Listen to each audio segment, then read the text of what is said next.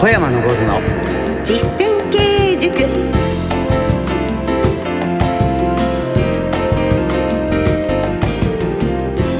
ご機嫌いかがですか？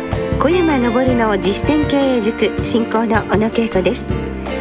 そしてこの番組の塾長をご紹介いたしましょう。小山昇さんです。小山さんよろしくお願いいたします。よろしくお願いします株式会社武蔵野代表取締役社長の小山昇さんは経営コンサルティングの神様として経営者や企業向けに全国で数多くの講演執筆活動をなさっています。この番組でも経営の仕方そのノウハウいろいろと教えていただいてるんですが小山さんの経営における4つの大きなポイント。これもしっかり覚えました、えー、環境整備それから経営計画書資金運用そして社員育成ということですね。一つ一つ順にお話を伺ってるんですが、え、今のところ3つ目の資金運用まで進んでまいりました。そこで今回、え、小山さんに社長のお仕事どんなものか、ね、ちょっといつもと趣向を変えてお送りしていきたいと思います。まず小山さん社長というお仕事をなさるようになって何年になられますか？武蔵野の社長が25年ぐらいですかね、はい、その前にも社長業やってましたが30年以上社長やってますいろいろなこと経験されてますよね。いろいろ失敗もしてますよ、え。ー、でもそんな経験をねご豊富ですからその中からいろいろなアイディアなどもいただいていきたいと思います。今回はその社長の仕事にスポットを当てましてシリーズの2回目。テーマはですね冠婚葬祭における社長の心得というのをこれは普段なかなか人に聞けないことでもありますから教えていただきたいと思います。どうぞお楽しみください小山昇の実践経営塾。この番組は株式会社武蔵野の提供でお送りします。株式会社武蔵野は全国の中小企業が最短距離で業績を伸ばすお手伝いをいたします。小山昇の実践経営塾。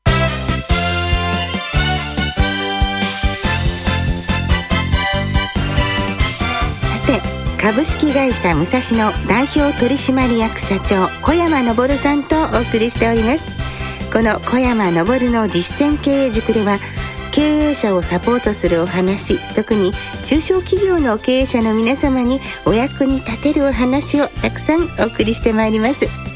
今回はオープニングでもご紹介しました通り社長の仕事シリーズの2回目といたしまして冠婚葬祭における社長の心得をテーマにお送りしていきたいと思います。前回のこのシリーズの時は人心掌握術、人の心をどうつかむか、小山さんにいろいろと教えていただきましたが、今回は、まあ、その人との関わりにとても大きなあの関係のあります、冠婚葬祭について伺いたいと思います。小山さん、早速なんですが、まず冠婚葬祭っていうと、婚礼とか、お葬式とか、というのをパッと浮かぶんですけれども日頃催し物について、まあ、行事について小山さんどのようにこう対応なさっていますか？10年前まではですね、ええ、私はあの葬式に100%出席してるんですよ。ええ、急でしょ？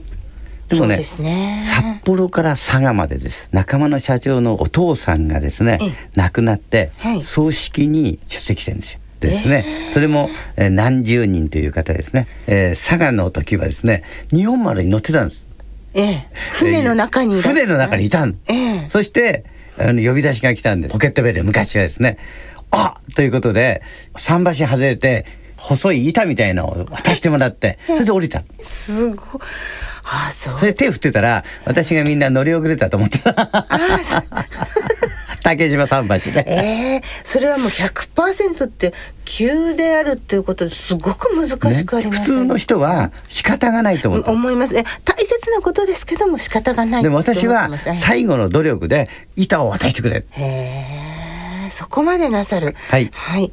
婚礼はどう対応されてますか？婚礼はですね、基準が決まっておりまして、社員の人はですね、はい、今はですね課長職以上でないと婚礼には行かない。はい、はい、それから親戚はですねうちのかみさんの親戚の婚礼は絶対出る。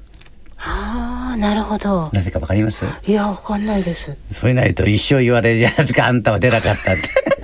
そうなんですか。そうです。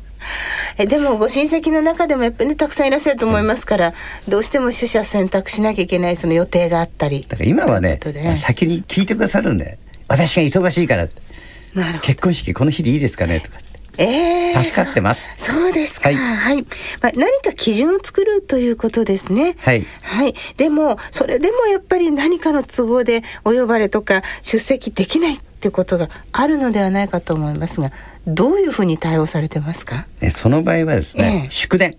大体ですね私の祝電はですね、はい、えー、2万円かかりますえー、普通の方は5,000円の漆のあれで、まあ、5,000円でもなんかちょっと立派な祝電の気がしてましたが、私ね2万円かかる以上。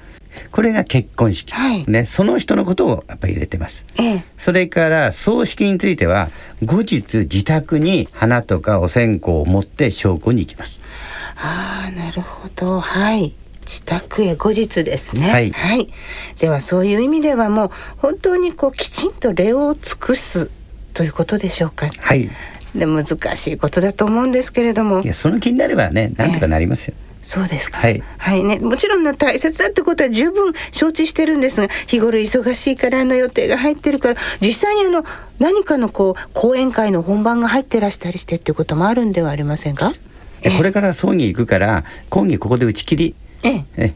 ええー、明日1時間早くやりますっていうとこ今ありました。ああ、そうやって調整するということも、はい、そうですね。お客様が社長の時は何とかなります。それでね。はい。なるほど、わかりました。ただ小山さんとお話ししてるといろんなこう難しい問題ってみんな何とかなる気がしてまいりますが、まあこの冠婚葬祭本当に人とのお付き合いとして大切だと思いますが、あのこう時代によって冠婚葬祭とかお付き合いも変わってきますよね。これどういうふうに向かい合ってらっしゃいますか？昔はですね、えー、私あの仲人をやってまして仲人はね今までね25組やりました、えー、で罰が3つ。罰って分かれたのが、はい、でもねその罰ももう一回くっつき直して現在100%えー、すごいではないこの時代に。なぜかっていうとね結納という嫌な思いをさしてるね、仲人やってるから別れる時に仲人さんに挨拶来なきゃいけないじゃないですか。えー、ね、えー、そうすると嫌だなと思うと またそのうちまたくっついちゃうから大丈夫。そういうそういうこと今今はねすぐくっつくからすぐ別れちゃう。はい。わかりました。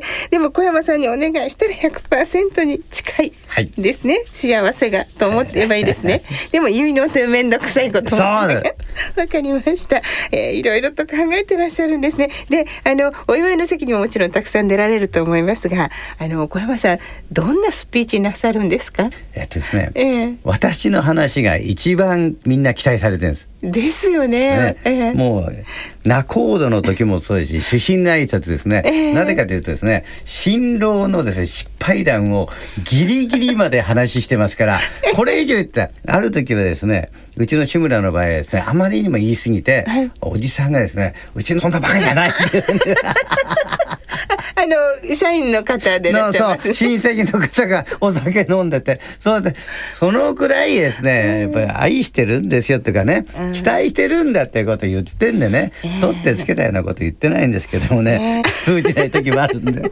今はトーンダウンをしております少し。ですか、まあ、でもねそれだけ社員のことを見てらっしゃってよくご存知だから。で信頼関係あるからこそ悪いところって言えるのかもしれませんよね。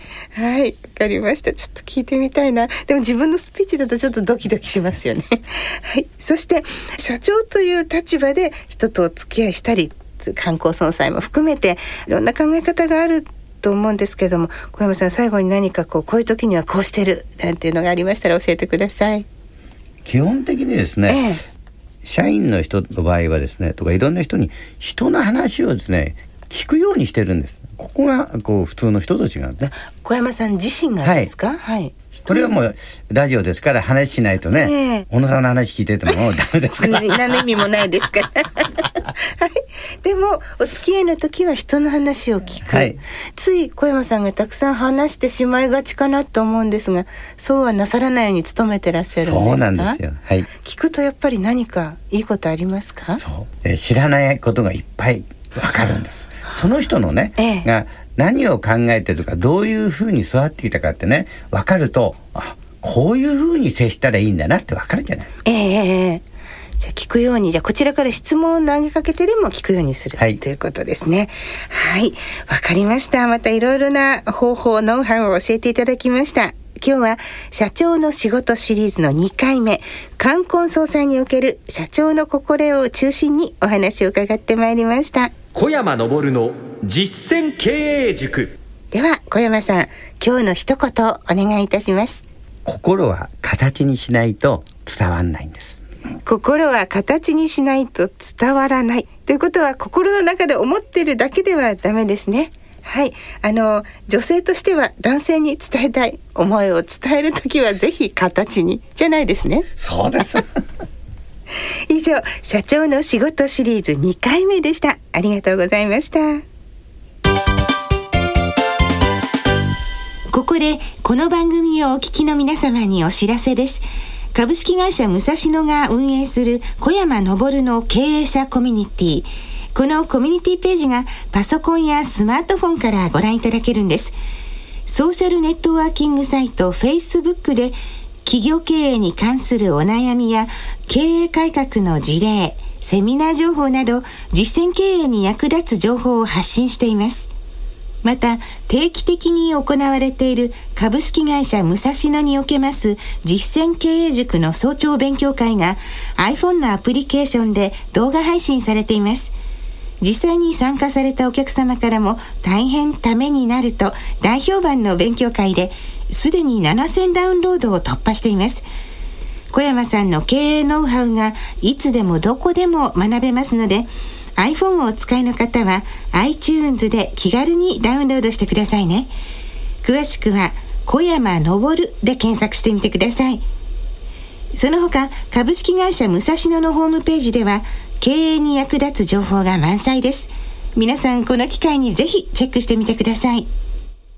さて、お送りしてまいりました。皆様からのご質問や、また、えー、疑問にもこれからもどんどんお答えしていきたいと思いますので、ご質問などお寄せください。メールの場合は、番組ホームページ右下、ご意見お問い合わせという緑のボタンをクリックしてください。メールフォームがご利用いただけます。そして、この放送の翌日には、えっと、ポッドキャスト、オンデマンドに配信していますので、皆様のご都合のいい時に聞いていただくこともできますので、ぜひ毎週、小山さんのお得なお話を、えー、お聞きいただければと思います。